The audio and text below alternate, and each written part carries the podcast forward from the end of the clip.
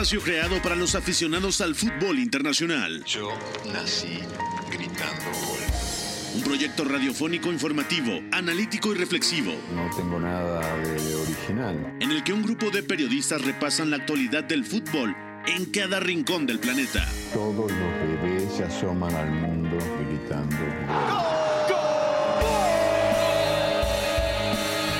Y como todos, quise ser jugador de fútbol. He sido el peor pata de palo que se ha visto en los campitos de mi país. Arranca Catenacho W, la casa del fútbol internacional.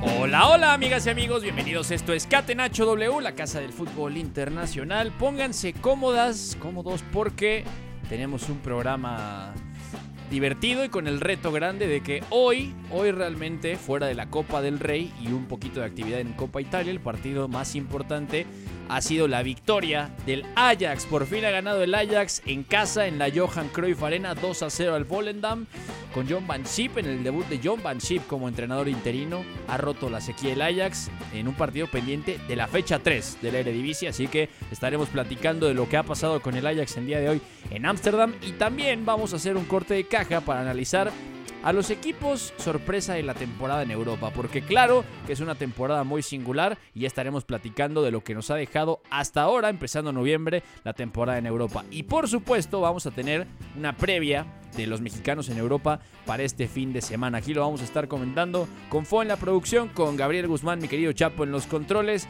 quien les habla Beto González y mi querido Oscar Mendoza. ¿Cómo estás Oscar? Bienvenido. Todo bien, Beto, un saludo para ti para toda la gente que nos acompaña. Bueno, hoy es un buen día para hacer un buen repaso, ¿no? De cómo está la actualidad por Europa, pero lo que ya decías, la victoria del Ajax al final es monumental porque iban más de dos meses sin ganar, entonces mucho que platicar en ese sentido ya con John Van Schip, ex conocido de las Chivas, ¿no? Sí, sí, totalmente. Un semestre por acá, no cayó tan bien su llegada a México con Chivas. Y además la apuesta de esa asesoría deportiva con Johan Cruyff, ¿no? Que, bueno, de- siguió ligado a Chivas. John Van se fue también con mucho cariño hacia las Chivas, pero no salió del todo bien. Así que eh, vamos, vamos ya a la pregunta del día. La pregunta del día. Non potevo farlo venire dagli Stati Uniti senza farlo giocare. Catenacho W. Lo prometido es deuda y nos metemos a hablar de los equipos que nos están sorprendiendo. En este inicio de temporada, Oscar Mendoza, la pregunta dice así. ¿Qué equipo es la revelación de este inicio de temporada? Tenemos tres opciones y la otra está abierta a tu gusto o consideración. ¿Va? A ver. Bayer Leverkusen, dirigido por Xavi Alonso. El Tottenham, Tottenham Hotspur de Ange Postecoglou. El Girona de Michel. O Uf. el de tu elección. ¿Con quién te vas a quedar y por qué? Yo, la verdad, tengo que apuntar al Tottenham. Para mí, la reconversión que hizo Postecoglou es maravillosa porque hablamos de un equipo que había tenido tanta turbulencia, ¿no? Con Conte, con Mourinho, con Uno Espíritu Santo también. Pero ahora lo que vemos con Postecoglou es que es un equipo que está invicto en Premier y que más allá de eso tuvo que palear la salida de Harry Kane y también ha ocupado a Heung-Min en punta, la llegada de James Madison, la forma en la que ha caído de pie Mickey Van de Ven. Para mí el Tottenham es la gran revelación de esta campaña por lo que ya decía, venía de tiempos muy oscuros y ahora está en un pico altísimo. Sí, sí, totalmente de acuerdo. Hace rato, eh, Fabrizio Romano recuperaba una entrevista que le hacían a James Madison. Y este es muy Mm. divertido, muy muy divertido, porque se lo decía James Madison a, a League of Their Own, que siempre tiene un espacio en Sky Max hablando de deportes. Y decía James Madison sobre Ange Postecoglou, hablamos de cómo iba yo a encajar en el equipo, pero al final Ange Postecoglou me dijo, si decides quedarte o no, no importa, porque vas a ver cambios en este Tottenham. Y dice el número 10 del Tottenham, Oscar, que así se lo ganó y dijo, ok, este tipo va en serio. O sea, no es como que Postecoglou viene a decir que lo va a cambiar y nada, ¿no? Claro. Hay cambios reales. Es un Tottenham que está compitiendo de forma sostenida. Es líder invicto además. de la liga, la liga más importante, la liga con mayor nivel, la mejor liga del mundo, teniendo detrás al Arsenal y al Manchester City. Exacto, y lo que ya decías de James Madison, tres goles y cinco asistencias en 10 partidos de Premier. El fichaje para mí, no sé si el fichaje de la temporada en la Premier, pero hasta ahora creo que es de los que mejor han funcionado, ¿no? La libertad que tiene y además hablamos de 8 aportaciones de gol en 10 partidos. Es una cifra muy respetable. Sí, totalmente de acuerdo. Yo te voy a comprar la del Tottenham porque también hay un cambio importante a nivel cultural. Hablamos mucho de estos clubes que tienen broncas a nivel cultural y cuando decimos cultural, para la gente que no se escucha, entiéndase como en las oficinas hay un problema con la elección del personal, hay un problema también al hacer las cosas, ¿no? Los procesos, eh, la forma en la que se escautea, la forma en la que se negocian los fichajes. Saludos al Manchester United. Eh, el señor productor está completamente de acuerdo con nosotros. Y el Tottenham lo ha venido resolviendo poco a poco, ¿no? Sí, además hay algo importante. Ahora mismo no recuerdo bien el nombre del que era director deportivo del Aston Villa. Pero él ayudó a Unai Emery a construir este equipo que ahora mismo es muy competitivo y está en Conference League. Y ahora ese director deportivo del Aston Villa pasó al Tottenham. Habla mucho de que en las oficinas también se están haciendo las cosas bien. Te acordarás, Oscar, que el anterior director deportivo del Tottenham apuesta de Daniel Levy era Fabio Paratici, ¿no? Claro, sí, Fabio sí. Paratici suspendido dos años por temas de apuestas. Curiosamente, ¿no? Hablando de italianos con problemas de apuestas, no ludópata, Fabio Paratici, eh, se va suspendido. Daniel Levy tiene que tomar la decisión. Y justamente el director deportivo del Aston Villa, ¿cuál es su nombre, Oscar? Ahora te lo voy a buscar. Pero A mira, justamente es, una, es un gran ejemplo porque es apuntar a la gente correcta y realmente construir a partir de esto. Entonces, no es el problema tal cual Daniel Levy, que siempre lo acusamos de ser un dueño tacaño, no quería gastar, pero ya lo Es tienes, ¿no? Johan Lange es eh, el que ayudó a Unai Emery a construir este proyecto y ahora está en el Tottenham. Hoy el director deportivo del Aston Villa es ni más ni menos que... Es eh, Bruno Alemani, ¿cierto? Sí, sí, sí. De- que era correcto. Barcelona. Eh, Entonces, mira, ahí está. Así que yo compro la del Tottenham, hay un cambio cultural y eh, pues vaya, ahí están los resultados. Ya nos dice el señor productor que también está con nosotros, mi querido Pepe del Bosque. ¿Cómo estás, Pepe? ¿Todo bien? Todo bien, Beto, los escuchaba atentamente. Me sorprendió la respuesta de Oscar Mendoza por el Tottenham. Mm, Yo le preguntaría también, ¿realmente confías el Tottenham va a pelear hasta el final de temporada el título de Premier League, Oscar? Buena pregunta, ¿eh? Para mí no. Yo creo que al final la plantilla no es tan profunda como la del City o la del Arsenal, por ejemplo, pero al menos el inicio de temporada me parece maravilloso. Está invicto ahora mismo y además ya enfrentó equipos del Big Six, al Liverpool, al Arsenal Sí, también. al United. Norte. Al United, claro, sí. Sí, sí. Pero Claro, tú, Pepe, ¿con quién te quedas? Cont- contra el Liverpool fue una Sí, victoria eh, eh, dudosa, ¿no? Por el tema arbitral. Claro. De acuerdo. Yo me quedo con el Bayern Leverkusen porque para mí es el mejor equipo en este momento de Europa y no por quererme hacer el, el hipster ni mucho menos. Yo realmente creo que es el equipo que individualmente tiene a Florian Wirtz, uno de los mayores talentos en este arranque de temporada, que ficharon mejor que nadie, porque ficharon a Shaka, ficharon a Grimaldo, ficharon a, fútbol, a Jonas Hoffman, por ejemplo, con el dinero que había dejado el traspaso de Musa Diaby, que se fue al Aston Villa a cambio de casi 60 millones de euros. Entonces, individualmente tienen muy buenos jugadores, colectivamente está jugando muy bien. Tienen un entrenador que se lo van a pelear los mejores clubes del mundo porque Xavi Alonso eh, lo está demostrando, ¿no? Ya ha cambiado un poco la dinámica del Bayer Leverkusen esta temporada Sí. eh, de acuerdo a lo que veíamos el curso pasado, que era un equipo mucho más vertical, cuando puede lo sigue siendo, pero ahora también eh, ha, ha, eh, logrado adquirir otro tipo de registros cuando lleva la iniciativa y cuando lleva mayor porcentaje de posesión de pelota. Entonces yo creo que el Bayer Leverkusen para mí tiene una gran posibilidad de dejar de ser el Neverkusen y levantar Claro. la mano y ganar la Bundesliga. No es sencillo ni mucho menos. Y es el segundo arranque eh, más eh, con mayor porcentaje de puntos en la historia de la Bundesliga. El primero es el Bayern Múnich de Guardiola cuando arrancó, si no mal recuerdo, en la 2015-2016 con pleno de victorias en las primeras nueve fechas. Entonces creo Sí. que ya, ya te dice mucho de dónde está el Bayern Leverkusen mm, peleando cuando se compara con aquel Bayern de Pep. No, totalmente. Y además en clave Bayern Leverkusen pasaba algo. Es tan bueno el inicio de las aspirinas con Xavi Alonso que lo que ha cosechado el Bayern, que en otras temporadas le daría para ser líder de la Bundesliga, sin tener pleno de victorias, pero estando invicto, lo consideraron como el peor inicio liguero en Bundesliga para el Bayern desde 1999. O sea, es una absoluta Sí. locura lo que está logrando el Bayern de Xavi Alonso, porque hace ver mal el inicio del Bayern Múnich en Bundesliga, que para nada es malo, ¿no? No, yo, a ver, yo, yo creo que al final va a terminar ganando la Bundesliga el Bayern, pero ahí está el Bayern Leverkusen también. O sea, yo creo que va a ser una pelea entre ellos dos y ojalá se pueda sumar el Borussia Dortmund y el Leipzig. Sería muy sano para la Bundesliga que no solamente peleara un equipo contra el equipo bávaro, ¿no? Sino que Sí. haya un par de equipos como Dortmund y, y como Leipzig que además están jugando Champions ahí compitiendo de tú a tú. Claro, totalmente. Antes de cerrar el tema de la pregunta del día, les hago una pregunta a ambos.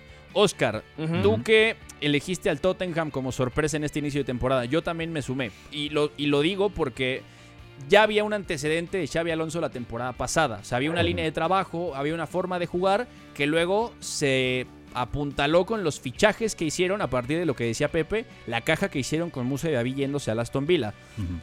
Hoy, el Tottenham es tu sorpresa de inicio de temporada. ¿Dónde lo ves al final de temporada con base en lo que ha hecho hasta hoy, 2 de noviembre?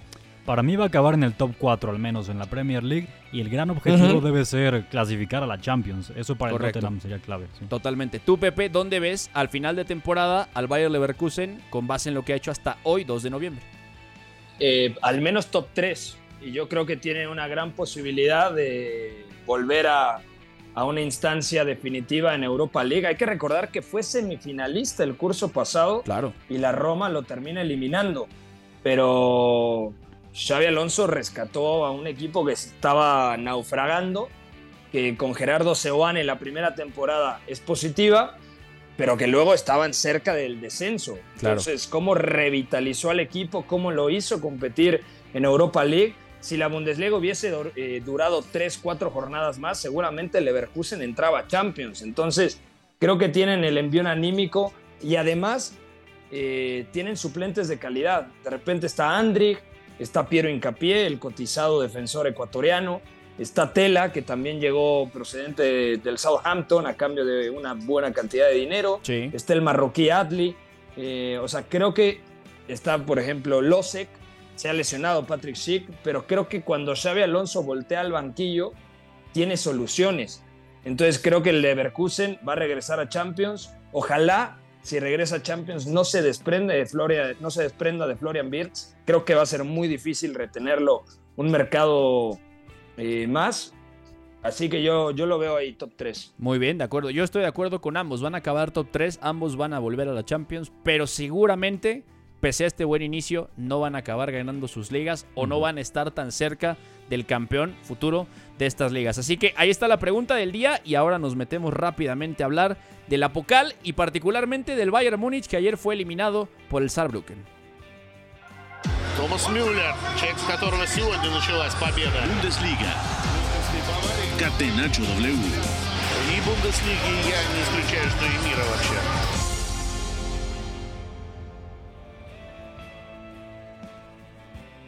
Bueno, Pepe, ayer lo comentamos aquí, le dimos un repaso al partido. Memo Navarro nos decía justamente, nos recordaba que la temporada de la pandemia, que al final el Bayern termina ganando la, la Pocal justamente contra, contra el Leverkusen, si no estoy mal, eh, Sí. termina llegando el Saarbrücken a semifinales. Ya era un equipo de tercera división, sigue siendo un equipo de tercera división, pero es un resultado completamente sorpresivo.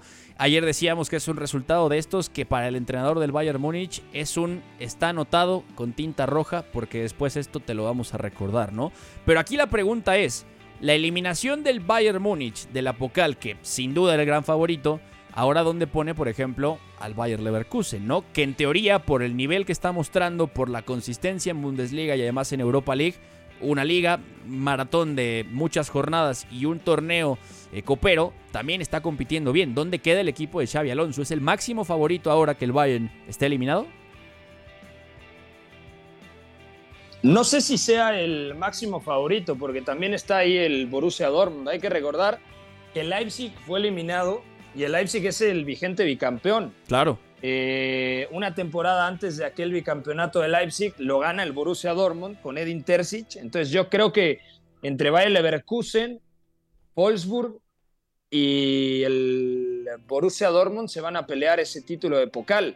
Pero yo creo que también estar en, en- entrando a noviembre y el hecho de que el Bayern ya no aspire a ganar el triplete, a mí me llama la atención muchísimo. ¿Sabes por qué, Beto? Mm. Porque yo creo que este equipo está armado para competir por todo. Pokal, Bundesliga, Champions. Entonces ya es una presión añadida para Thomas Tuchel, ¿no? Hay que Claro. recordar cómo terminó el proceso de Julian Nagelsmann. Entonces Sí, creo sí, sí. que la derrota del día de ayer no solamente es un golpe en lo futbolístico, sino también creo que mm, deja varias dudas en cuanto a la confianza que pueda tener la directiva en el estratega alemán, que dígase de paso es uno de los mejores del mundo, pero esa clase de derrotas no están permitidas en los equipos como Manchester United, Real Madrid, el propio Bayern, en los mejores equipos del mundo, no puedes perder contra el decimoquinto de la tercera división de Alemania. Y en O sea, segunda ronda, además segunda ronda. y en segunda ronda, exacto, de No, totalmente. Oscar, también, ¿cómo lo ves? Pero pensemos en esto que dice Pepe, es la confianza en Tuchel. Y, y dijo una frase, Pepe, que es muy buena, que yo pienso que en el fondo es cierta, pero Thomas Tuchel puede ser que no esté de acuerdo, porque siempre que le preguntan, él dice, bueno, vamos a llegar a enero y vemos qué Ujú. fichamos. Vamos a ver qué podemos traer en el mercado invernal. Y particularmente, y lo hemos comentado aquí en varias emisiones de Catenacho, es el Bayern tiene muy claro, Thomas Tuchel tiene muy claro que al equipo le falta Sí. un pivote, ¿no? Un medio Claro. centro más nominal, que digo, para nada es una explicación para que el Bayern se vaya eliminado contra el decimoquinto de la tercera división alemana, como es el Saarbrücken, en segunda ronda de Pokal, ¿no? Pero lo que mencionas es importante, de ciertas piezas que hacen falta en la plantilla y por algo buscaron a Joao Paliña, por ejemplo, que al final sí, sí. no se concretó. E incluso ayer se ve mucho cuando se lesiona Matthijs de Ligt. Al minuto 25 sale y el que juega como central es Joshua Kimmich. Ahí te das cuenta que quizá en la plantilla haría falta quizá algún backup desde el banquillo y también hay que mencionar lo del lateral derecho. Me parece también un tema importante porque está Nusair Masraoui que está jugando digamos los partidos importantes. Pero por ejemplo, Conrad Leimer también lo han ocupado mucho ahí. Bou Nazar también ayer tuvo participación, pero no me parece que tenga el nivel para ser titular. Juega una vez cada año, Bayern. Bou Nazar, ¿no? Exactamente, Sí, sí, sí. también. Y bueno, por ejemplo, también creo que lo más rescatable que podríamos decir es el frente de ataque y puntualmente en bandas. Leroy Sané, incluso Matistel ha mostrado un gran nivel como suplente principalmente. Serge Gnabry, Kingsley Coman, para mí es donde mejor está cubierto el Bayern, pero eso no quita que hagan falta muchos fichajes. Sí, totalmente, ¿no? A ver, también este tema es muy interesante en clave Copa, porque ayer, por ejemplo, se va eliminado el Manchester United, se va eliminado el Arsenal de la Copa de la Liga en Inglaterra y decimos, Sí. ya está. Tienen, o sea, obviamente quieres ganar la Copa, quieres competir, quieres jugar bien, rotar el plantel y avanzar de Ujú. ronda. Pero el tema es que en Inglaterra tienes Copa Nacional, Copa de las primeras cuatro divisiones, la Premier y la. Champions o la Europa League o la competencia que juegues en Europa. Pero en Alemania es un sistema de liga y copa únicamente. Entonces, aquí no hay, por ejemplo, para el Leipzig, el, el pasado bicampeón, para el Dortmund, para el Bayern, Sí. para el Leverkusen, un A me eliminaron y ya estoy, una presión menos. Realmente estos equipos, Pepe, buscan en la Pocal entrar y competir y llegar hasta el final, porque o es boleto a competencia europea o directamente es oportunidad de palmarés y de realmente mostrarse bien fuera de lo que va a pasar en liga, que sabemos que el Bayern toma velocidad crucero en algún punto y la acaba ganando, ¿no?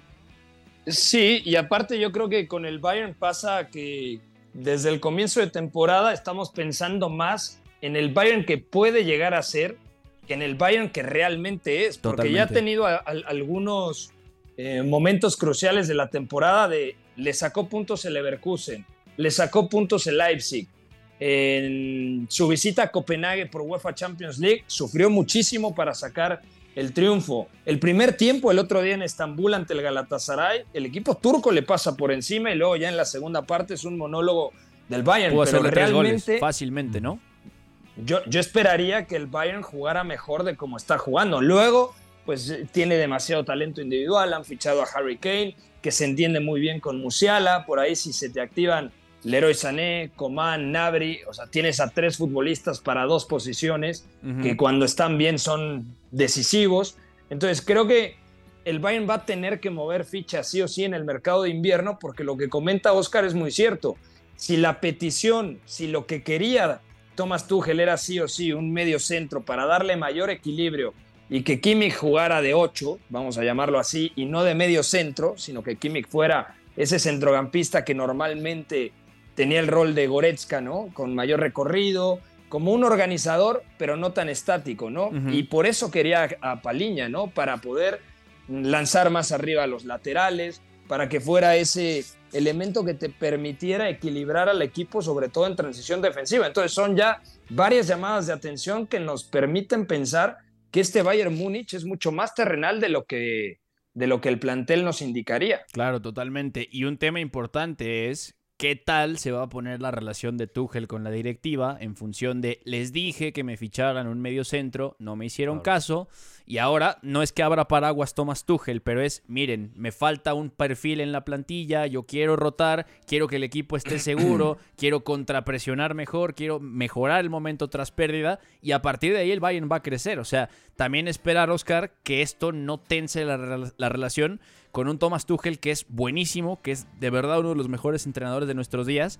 No es que tenga un trato difícil, pero hay ciertas cosas que si no, no pasan como a él le gustan o si no le cumplen, se tensa obviamente, ¿no? Y ahí la relación puede cambiar. De hecho, ayer hubo declaraciones interesantes del director deportivo que se apellida Freund y mencionaba un poco sobre esta falta de agresividad, también quizá un poco de falta de actitud del equipo, porque incluso al Mm. final del partido hay un, hay un detalle importante. Y es que únicamente tres jugadores se acercaron con la afición eh, del Bayern que viajó para disculparse, entre ellos Thomas Müller, y al final eso también levantó mucha polémica, mucha inconformidad. Sí, mira, ahí está, ¿no? O sea, es un tema de cultura y de cómo se hacen las cosas, cómo se trabaja y cómo compite el equipo, ¿no? Eh, dicho esto, y ya para cerrar el tema antes de irnos a la pausa, ok, está el Bayer Leverkusen, que es firme candidato ahora que no está el Bayern Múnich, que le ganó ayer al Sandhausen 2 a 5 de visitante. El Dortmund hizo la tarea y le ganó 1 a 0 al Hoffenheim. Y el Wolfsburg, que es un resultado que sorprende por cómo está el Leipzig armado y es un equipo con cierto rodaje que venía mejorando en Bundesliga, se va eliminado en casa del Wolfsburg, el Leipzig 1 a 0. Entonces, vamos a decir, está el Wolfsburg, que es de los fuertes de primera división, en teoría. Está el Bayer Leverkusen, está el Dortmund, ya no está el bicampeón, ya no está el Bayern. Para ustedes, así un top 3 de favoritos que tengan hoy para ganar la Pocal, ¿cuál sería, Pepe? El Leverkusen, Dortmund y me la jugaría con el Wolfsburg. Anda, muy bien. Eh, ¿Tú, Oscar? Eh, yo diría Bayer Leverkusen también en primer lugar, el Dortmund y sumaría mm, el Wolfsburg también me está gustando, sinceramente. Ojo al Stuttgart también. Es cierto que en Bundesliga está en la parte alta con Girassi también enchufado. Yo diría que en Pokal puede competir bien. Sí, de acuerdo. El Stuttgart le ganó al Union Berlin, por cierto, 1 a Sí. 0, el equipo de Sebastián Genes, que está peleando ahí puestos de Champions a estas alturas. Pero bueno, también elimina un Union Berlin que por más fichajes que tenga, que son muy positivos, está en una inercia definitivamente muy negativa. Ha entrado a noviembre sin ganar desde agosto. O sea, ya hablamos de más de una decena de partidos consecutivos sin ganar del equipo de Urs Fischer. La situación es muy delicada. Así que yo compro, me parece que hoy el gran favorito en Alemania para la Pokal es el Bayer Leverkusen. Ahí detrás está el Borussia Dortmund que en Copa se ha comportado muy bien en tiempos recientes. Y podría estar ahí el Wolfsburg, simple y sencillamente porque la plantilla quizá puede resistir más dinámica de dos competiciones que la del mismo Stuttgart, que Claro. reiteramos viene muy bien en Bundesliga. Así que nos vamos a la pausa porque regresando tenemos la previa de los mexicanos en Europa este fin de semana. Nos metemos con algunas noticias interesantes. Hablamos del Ajax que por fin ganó y también de la caída de la selección sub-23 en los Panamericanos que perdió en las semifinales ante Brasil. Están en Catenacho W, no se despeguen, volvemos. El triunfo debe ser también la consecuencia de una superioridad moral, no solamente futbolística. Si en el triunfo no están implícitos los recursos, si los recursos nos dan igual, estaríamos dándole a la sociedad un mensaje terrible. Somos la resistencia. Catenacho W. La casa del fútbol internacional. De regreso en Catenacho W, amigas, amigos. Rebasamos ya las 4 de la tarde, 4.31 de la tarde para ser exactos. Quien les habla, Beto González, Oscar Mendoza, Pepe del Bosque, nuestro querido Pepe del Bosque, con Fo en la producción y Chapo en los controles. Eh, seguimos, seguimos adelante porque tenemos que hablar de lo que viene para los mexicanos en Europa este fin de semana. Mexicanos en Europa. La casa del fútbol internacional. Catenacho W. Fíjense qué bella cortinilla, porque suena Hernández, ¿no? O sea, cuando Chicharito jugaba para el Manchester United y hacía goles hasta con partes prohibidas del cuerpo o por accidente, ¿no? Como pasó cuando debutó contra el Chelsea. Así que qué, qué bellos recuerdos, Oscar. Pero afortunadamente hay varios mexicanos en Europa. Eh, cuéntanos, por ejemplo, ¿qué hay el viernes de mexicanos en Europa? Bueno, por ejemplo, tenemos a Julián Araujo con Las Palmas que enfrentará al Atlético de Madrid. Y el caso de Julián Araujo es interesante porque recién viene de hacer su primer gol en el fútbol español, lo hizo en. Copa del Rey contra el Manacor, un, un gol muy vistoso por cierto si la gente lo quiere buscar, aunque eh, es cierto que en liga no ha tenido tantas titularidades, eh, cuando ha jugado ha estado a la altura desde mi punto de vista. Y ahora una prueba muy interesante contra el Atlético de Madrid, no sé cómo lo vean ustedes, pero para mí Julián Araujo Podría ser titular contra el Atlético y sería un reto interesante verlo defender, por ejemplo, a Javi Galán, al propio Rodrigo Riquelme, ¿no? Que son futbolistas que caen en ese costado. Sí, ¿tú cómo lo ves, Pepe? Bueno, yo creo que puede ser un buen reto y el otro día le preguntaban a Xavi Hernández y parecía, no sé si fue políticamente correcto, porque la pregunta venía de un reportero mexicano, pero Xavi Hernández, entrenador del Barça, decía que lo veía bastante bien, o sea, que ha evolucionado y que es una posibilidad latente que regrese al Barcelona. Yo también le preguntaría a Oscar, ¿realmente Julián Araujo a día de hoy tiene nivel para ya jugar en el Barça? Yo creo que eso es tema mayor, ¿no? Para mí todavía está muy lejos y más viendo cómo ha llegado Joao Cancelo, ¿no? Es un futbolista que está dejando el listón muy arriba, ¿no, Beto? Sí, totalmente. Y aparte de todo, lo, también lo dijo Xavi la, la última jornada de Champions, ¿no? Que es reconfortante y es un buen motivo para ver hacia el futuro que Julián Araujo juega en un equipo, esto lo dijo Xavi textualmente, similar en cuanto a ciertas cosas que hace con García Pimienta. García Claro. Pimienta que era el Claro. entrenador del Barça Athletic, que justamente tiene una forma eh, pues muy, muy similar a la de Xavi Hernández y no idéntica de entender el juego. Entonces Julián Araujo tiene ahí un muy buen soporte, así que ahí estará Julián Araujo que eh, tendría que jugar contra el Atlético de Madrid este viernes abriendo la jornada en España.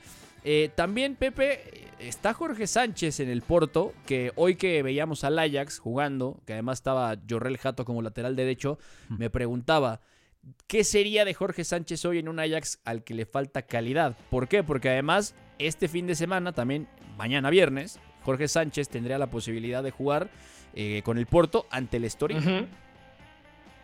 A ver, lo de Jorge Sánchez a mí me parece que no va a terminar resultando como se espera, porque son minutos muy puntuales los que tiene, no va a ser titular en el Porto, yo creo que debía pensar eh, una sesión a un equipo que le diera continuidad y ahora mismo yo no lo veo titular en la lateral derecha de los Dragones, la verdad. Eh, creo que incluso, según el otro día leía, que comentaba su representante, que podía llegar a salir cedido en invierno, pero a otro equipo, entendiendo que la carta le pertenece al Ajax. Y como esté el Ajax, no dudes que lo quieran regresar, Beto. Es que justo por eso hago la pregunta, porque el Ajax va corto de calidad y de rodaje en muchos jugadores. O sea, es una plantilla que tiene, por ejemplo, ya entraremos en ese tema más adelante, pero los hombres más experimentados, Chobak Pom, Steven Berghaus, Steven Bergvin, en fin, o sea, Sí. Kenneth Taylor, en fin, eh, Brian Broby. Y defensivamente hablando, la línea no se parece nada a lo que No. tuvo incluso la temporada pasada. Entonces, o se va a un equipo que le dé más continuidad Jorge Sánchez, o el Ajax se arrepiente y dice, ¿sabes qué? Necesitamos a un jugador con cierto rodaje, tú ya tienes cierta experiencia, ya estuviste aquí, tienes cierta calidad para sumar, bienvenido sea, ¿no? Jugará Jorge Sánchez o no mañana contra el Estoril, ya lo veremos, las cifras también en Liga Portuguesa, dos partidos jugados, solamente una titularidad, que fue justamente la última ante el Vicela, que el Porto eh, Sí. gana de visita 0-2. Son números realmente muy pobres para salir a un equipo cedido que se supone le iba a dar minutos, ¿no? Así que habrá que estar al pendiente. Eh, Oscar, el sábado Sí. está cargadito, ¿eh? Raúl Jiménez en el Fulham Manchester United, Edson Álvarez titular A indiscutible. ver si juega, ¿eh? Exactamente. A ver si juega Raúl. Yo no lo veo titular, ¿eh? Sí, de hecho, a ver, vamos a detenernos en Raúl porque esa es una cosa interesante, Pepe. Ayer en Copa marca Rodrigo Muniz, el brasileño, se Sí. va lesionado. Está Carlos Vinicius, también en la recámara. El tema es que Raúl va por los 600 días en Premier sin marcar gol.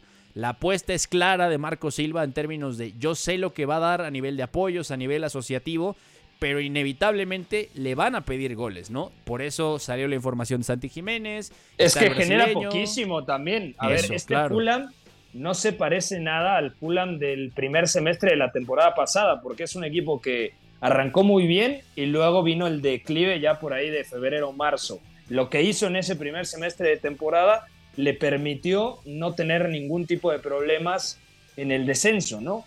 Ahora creo que el, otro día también veía un dato que me parecía contundente. Es el cuarto equipo que menos ocasiones de gol genera en esta Premier League, en esta temporada. Entonces, creo que el escenario es muy difícil para Raúl y necesita socios, necesita eh, que de Córdoba Reed esté en un mejor nivel, necesita que William regrese a su mejor versión.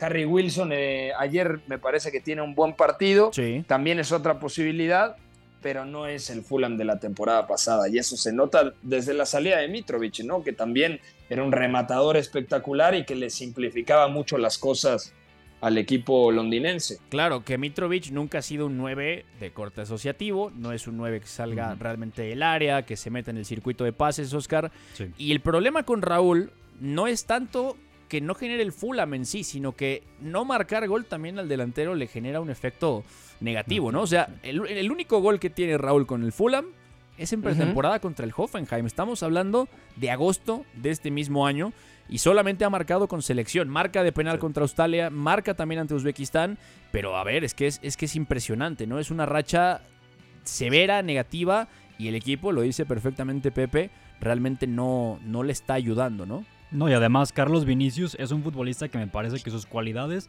le vienen mejor al equipo de Marco Silva porque además eh, gana muchísimos balones por elevación, también es muy imponente físicamente. Y es cierto que solo tiene un gol, tampoco es que sus cifras sean eh, increíbles tampoco, pero para mí ahora mismo es un delantero en mejor momento que Raúl Jiménez. Y no es que Raúl no haya tenido ocasiones, porque en realidad sí ha tenido ocasiones, Sí. pero también es ahí cuando entra el factor confianza, ¿no? Que se le ve un poco afectado el tema de que tiene ya una muy larga racha sin marcar.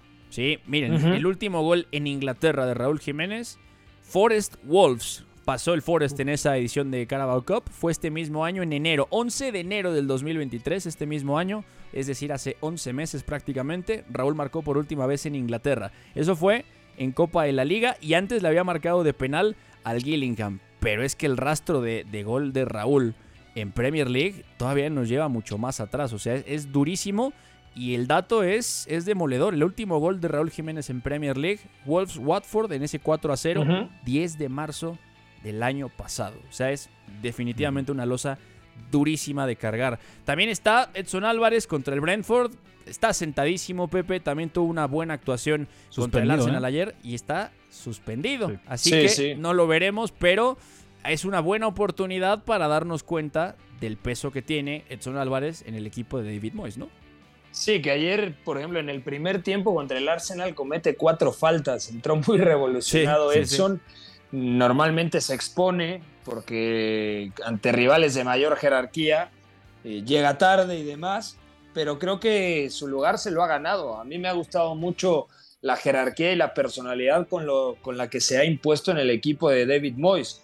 Yo no le tenía mucha fe al West Ham después de las tres derrotas consecutivas y cuarto partido sin ganar y, a- y ayer le gana al Arsenal, ¿no? Yo creo que el West Ham tiene que sacar los tres puntos este fin de semana. No es un partido sencillo, ni mucho menos, pero entendiendo el momento de, de la temporada y de dónde viene, creo que el West Ham sí tiene que estar obligado a sacar los tres puntos, porque el calendario no es tan sencillo y el Brentford también viene bien, viene motivado de ganar en Stamford Bridge 2 a 0 contra el Chelsea. Claro. La siguiente jornada, el West Ham va a jugar como local contra el Nottingham Forest. Luego el West Ham juega contra el Burnley. Y posteriormente el West Ham juega contra el Crystal Palace. Es decir, si le gana al Brentford, podría incluso sacar, no sé, 9, 10 puntos de los últimos 12 posibles. Entonces yo creo que es fundamental que saque una victoria el fin de semana. Sí, totalmente. ¿Cómo lo ves, Oscar? Yo también lo veo así. Me parece que el West Ham, pese a que no va a tener ni a Edson ni a Lucas Paquetá porque los dos están suspendidos, aún así me parece que la calidad y el banquillo le da a David Moyes para ser superior porque también, si no juega Paquetá, bueno, está Benrama, está Fornals, por ejemplo, que pueden cubrir un poco esas zonas, incluso el propio Mohamed Kudus que fue titular contra el Arsenal y para mí debería ganar en un escenario en el que podemos esperar a un West Ham incluso más propositivo contra el Brentford. Sí, de acuerdo. Por cierto, por cierto, ya está con nosotros. Eh, también ¿Por qué no lo saludas, Beto? Es que mira, yo tengo la noción de que hay un espíritu, me dio un escalofrío y de repente me mandó un meme el ingeniero y ahora lo voy a saludar al ingeniero Iñaki María que debe estar escuchando lo que va a pasar con los mexicanos en Europa este fin de semana y no sé si les tenga fe después de lo que dijo ayer, ¿verdad, ingeniero? ¿Cómo le va? Me va, bueno, bien, pero con reticencia a estas cosas que estáis diciendo. Para quien no lo sepa, Beto, vamos a explicar el meme.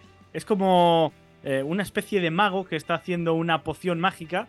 Bueno, pues esto se utiliza mucho. Eh, los sudamericanos nos eh, tiran la pullita a los españoles diciendo que no tenemos ni idea de fútbol. Pone la peor opinión de fútbol que escuchaste nunca y pone un español. Bueno, pues yo eso lo, lo voy a emular con vosotros, amigos mexicanos. Mira, nada más. Es, es, emoji de apretón de manos. Muy bien, excelente. Mm. Miren, ya que aprovechando que tenemos por acá, eh, el sábado, justamente, Andrés Guardado tiene posibilidad en el Betis Mallorca.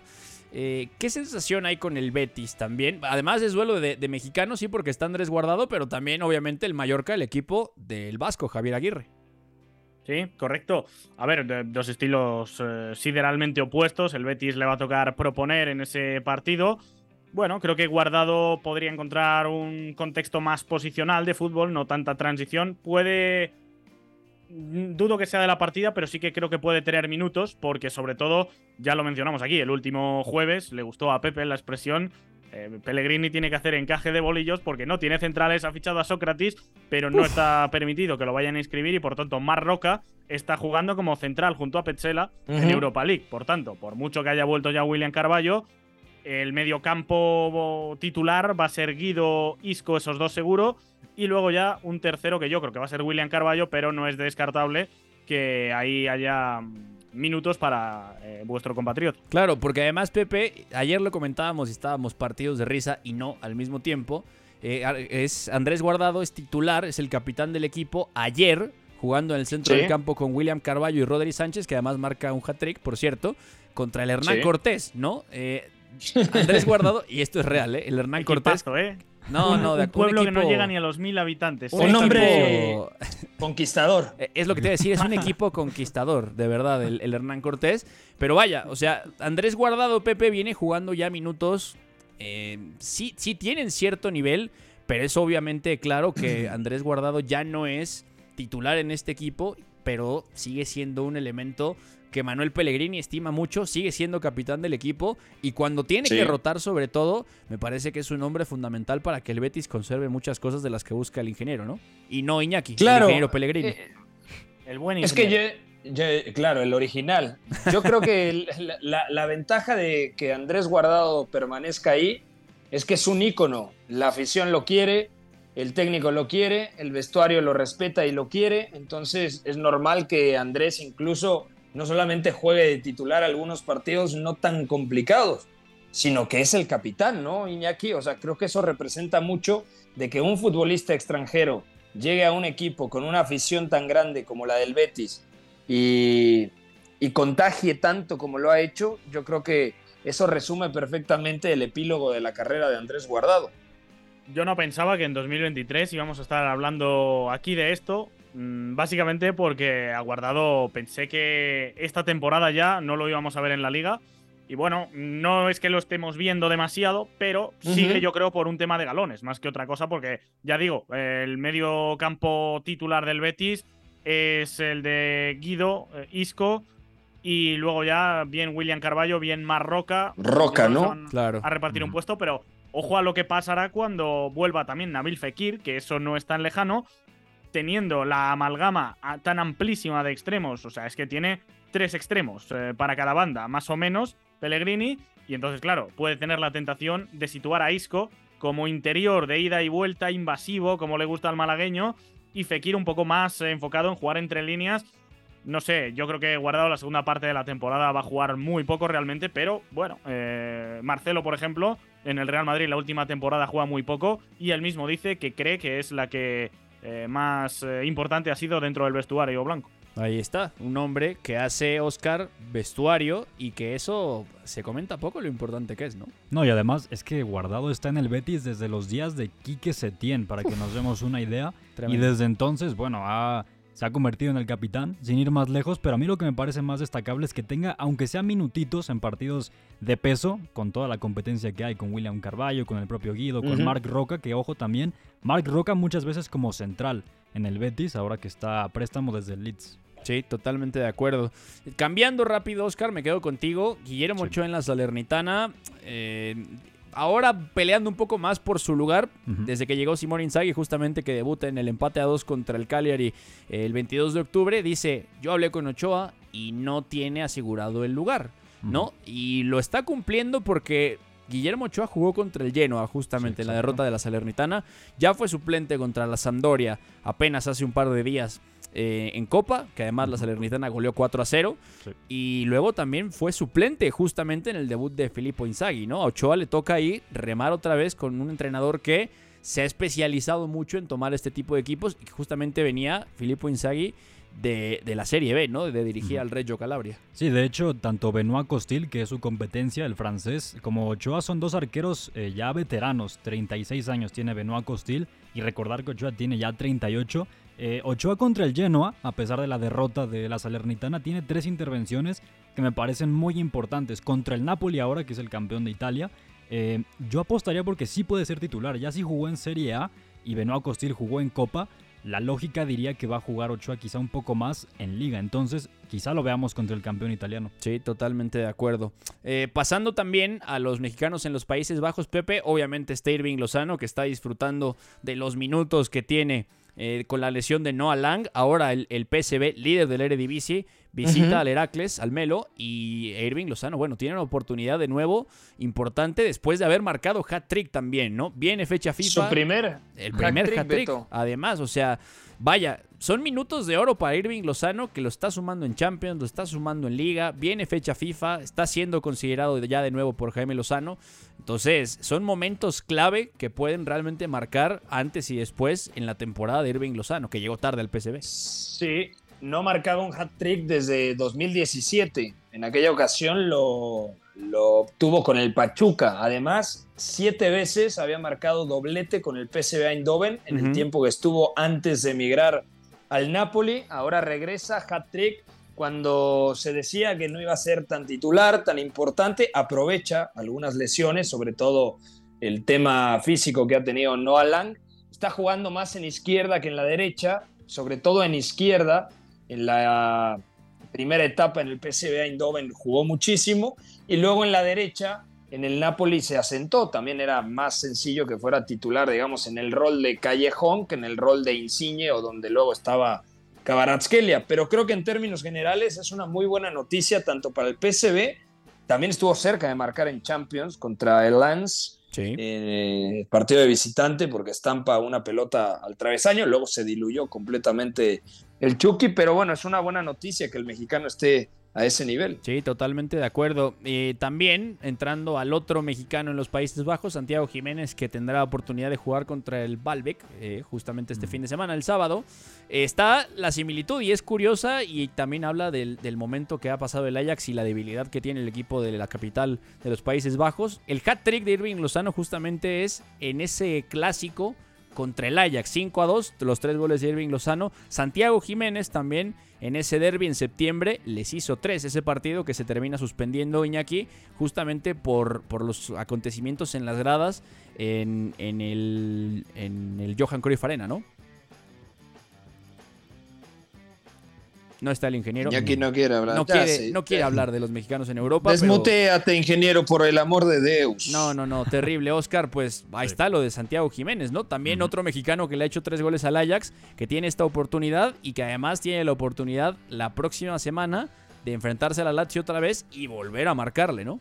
Sí, y además eh, Santiago Jiménez que no marcó contra el Tuente en la derrota del Feyenoord, entonces buscaría retomar esa racha goleadora para llegar a su gol número 14 en esta campaña, ahora contra un Valbike que es un partido muy asequible para el Feyenoord, porque hablamos de que va a enfrentar al lugar número 13, ya lo comentabas de la clasificación, el Feyenoord que ahora mismo no está ni siquiera en el top 3 de la Liga de los Países Bajos porque la punta la tiene eh, precisamente el PSV de Irving Lozano. Sí, Iñaki. Sí, no, no, no sé, ¿eh? lo del muteado no estaba muteado, no sé muy bien, me, habrán pisado el cable. Eh, bueno, yo creo que el Feyenoord está en disposición de lucharle la liga al PSV Eindhoven, que es, digamos, de las punteras, de las 7, 10 eh, ligas con mayor coeficiente. Bueno, realmente está la quinta, si no me equivoco por coeficiente, pero por no meternos en, jaleo ahí, eh, es el único de todas ellas que tiene pleno de victorias en Eredivisie, 30 puntos de 30 posibles. Yo diría que principal candidato a ganar la liga neerlandesa, ya lo dije, eh, incluso en verano, que me parece un equipo que para este estilo el atrevimiento de Peter Boss le va a ir bien. Ahora, en Europa otro gallo canta y ahí es donde ya, por ejemplo, hemos visto perder partidos.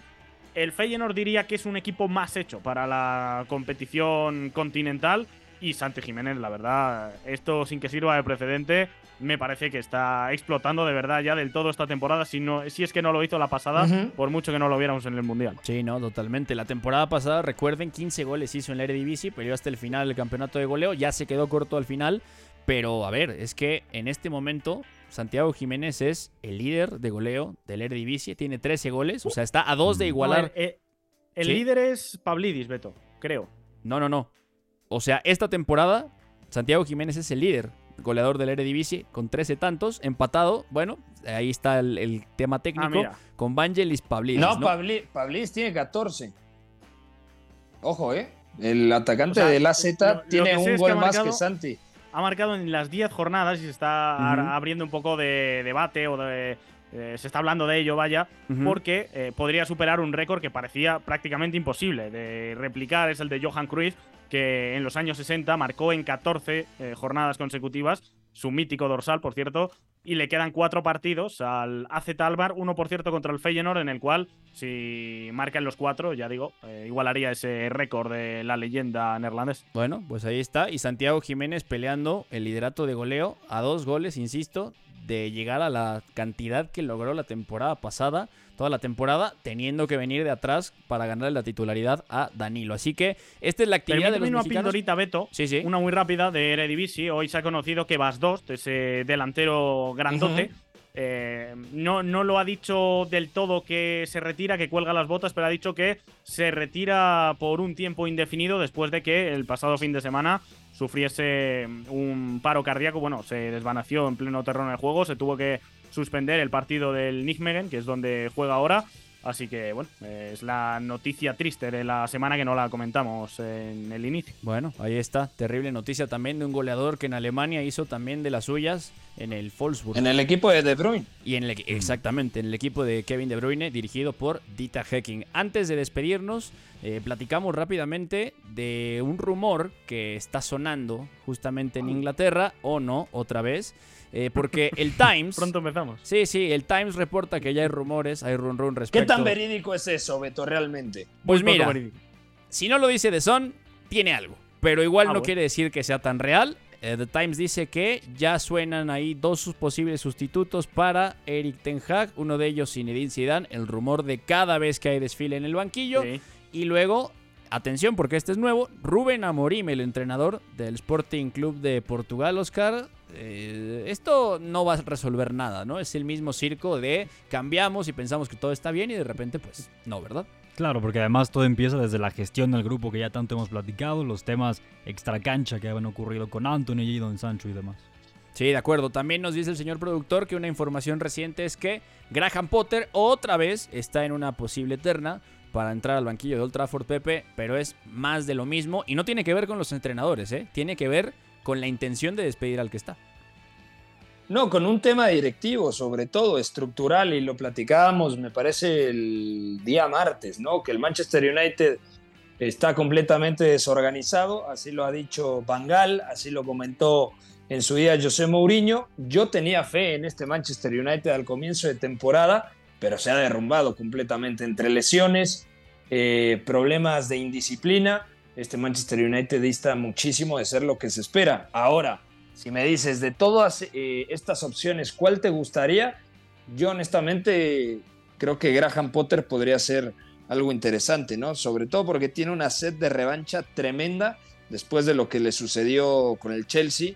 Eh, abandona el Brighton y luego se queda corto en el Chelsea, no le tienen paciencia y lo terminan echando. Sí, totalmente de acuerdo, pero yo dudo que lleguen y yo dudo que alguno de los tres realmente sea un candidato real y que encaje sobre todo con las necesidades que tiene el Manchester United. Ahí está justamente la información. También les recordamos que el Ajax ha ganado 2-0 hoy al Volendam en la Johan Cruyff Arena y por fin rompió la racha. No ganaba desde el 24 de agosto al Ludogorets en la Europa League. 1 4 ganó al equipo, eh, a su rival. Luego ganó en el partido eh, espejo, pero al final del día el Ajax por fin ha roto la sequía con John Van Schip. También perdió la selección mexicana en Panamericanos ante Brasil en semifinales, así que esta es la información del día. Nos tenemos que despedir a nombre de Fue en la producción, del Chapo en los controles, quien les habla Beto González, Pepe del Bosque, Oscar Mendoza y el ingeniero Iñaki María desde España. Esto fue Catenacho W.